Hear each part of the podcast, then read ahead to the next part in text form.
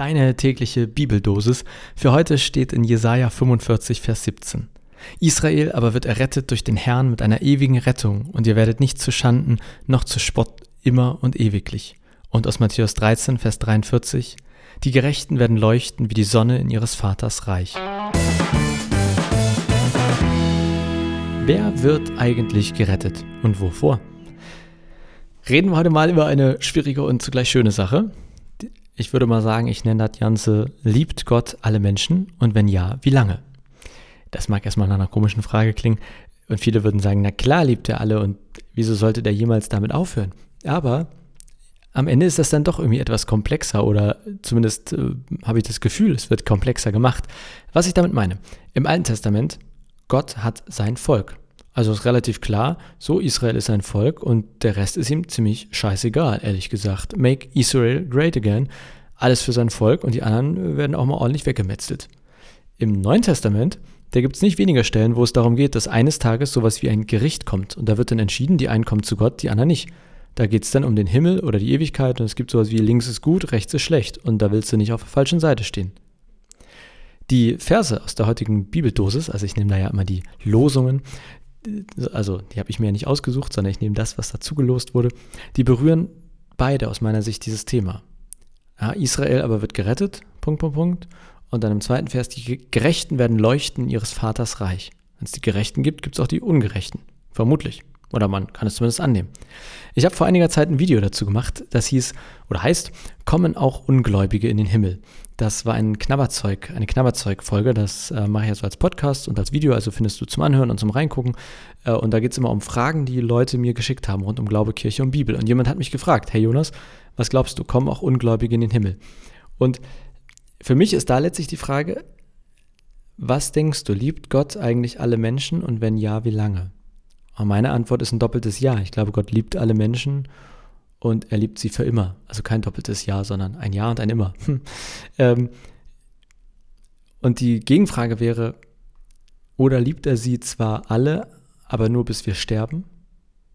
Das ist nämlich eine relativ gängige Meinung, die dann auch auf das Video, die ich sozusagen als Response, als Antwort bekommen habe, das ist dann eher eine etwas, ich sag mal, frommer, also Menschen, die vielleicht denen ihr Glaube wichtiger ist und die versuchen sehr intensiv nach dem Glauben zu leben. Also erstmal etwas, was ich total toll und äh, richtig und gut finde.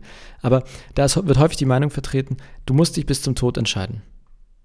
Und dann bist du entweder drin oder draußen. Und ich komme damit ehrlich gesagt nicht so ganz klar. Denn wir reden die ganze Zeit, also, na, was heißt wir, aber häufig sind das die gleichen Leute, ja. Und zu denen zähle ich mich auch. Wir reden so andauernd vom liebenden Gott. Gott will dich, hat Sehnsucht nach dir und er ist so voller Liebe und Gott ist die Liebe und hey, aber äh, übrigens, er liebt dich nur, bis du tot bist. Wenn du dich dann nicht für ihn entschieden hast, dann bist du eigentlich für die Ewigkeit verloren. Also, das ist dann so, nutzt dein Leben hier, um das mit Gott klarzukriegen, sonst hast du für die Ewigkeit verkackt. Und du merkst sicherlich schon aus dem, was ich hier so gesagt habe, dass ich die Argumentation nicht sehr überzeugend finde. Denn ich finde, das ist nicht sehr, es ist ein ganz schwaches Argument zu sagen, ey, bekehr dich zu Gott, weil er liebt dich so heftig. Und gleichzeitig zu sagen, bekehr dich zu Gott, denn seine Liebe endet, wenn du tot bist. Also dann, entweder bis dann hast du es geschafft oder nicht. Diese krasse Liebe ist irgendwie halt hart zeitlich begrenzt, wenn ich mir überlege, Lebenszeit versus Ewigkeit. Ich glaube nicht, dass das wirklich so ist.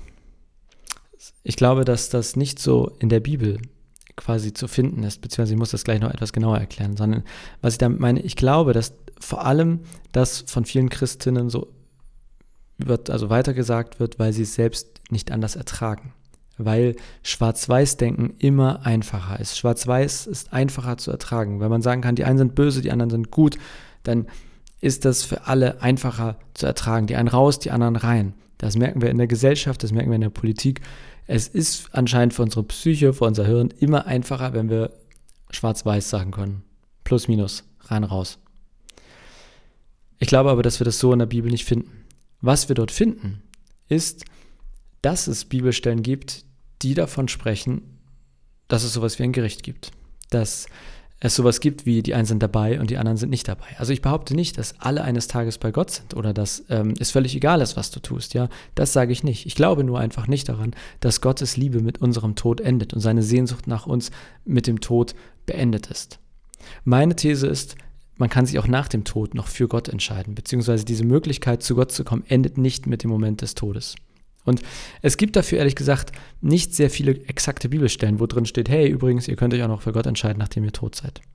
Aber, also davon gibt es einige, die man so in die Richtung verstehen kann, aber jetzt ehrlich gesagt weniger als andersrum. Aber ich lese aus all den Bibelstellen über Gottes Liebe, über seine Eigenschaften, über seine Sehnsucht zu den Menschen nirgendwo heraus, dass diese Liebe begrenzt ist.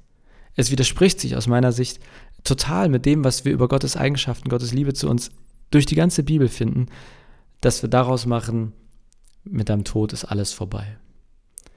Ich weiß gar nicht, warum ich euch das erzähle. Wahrscheinlich war mir das irgendwie heute wichtig. Naja, äh, was hat das mit deinem Tag zu tun? Vielleicht ist das alles, was ich hier gesagt habe.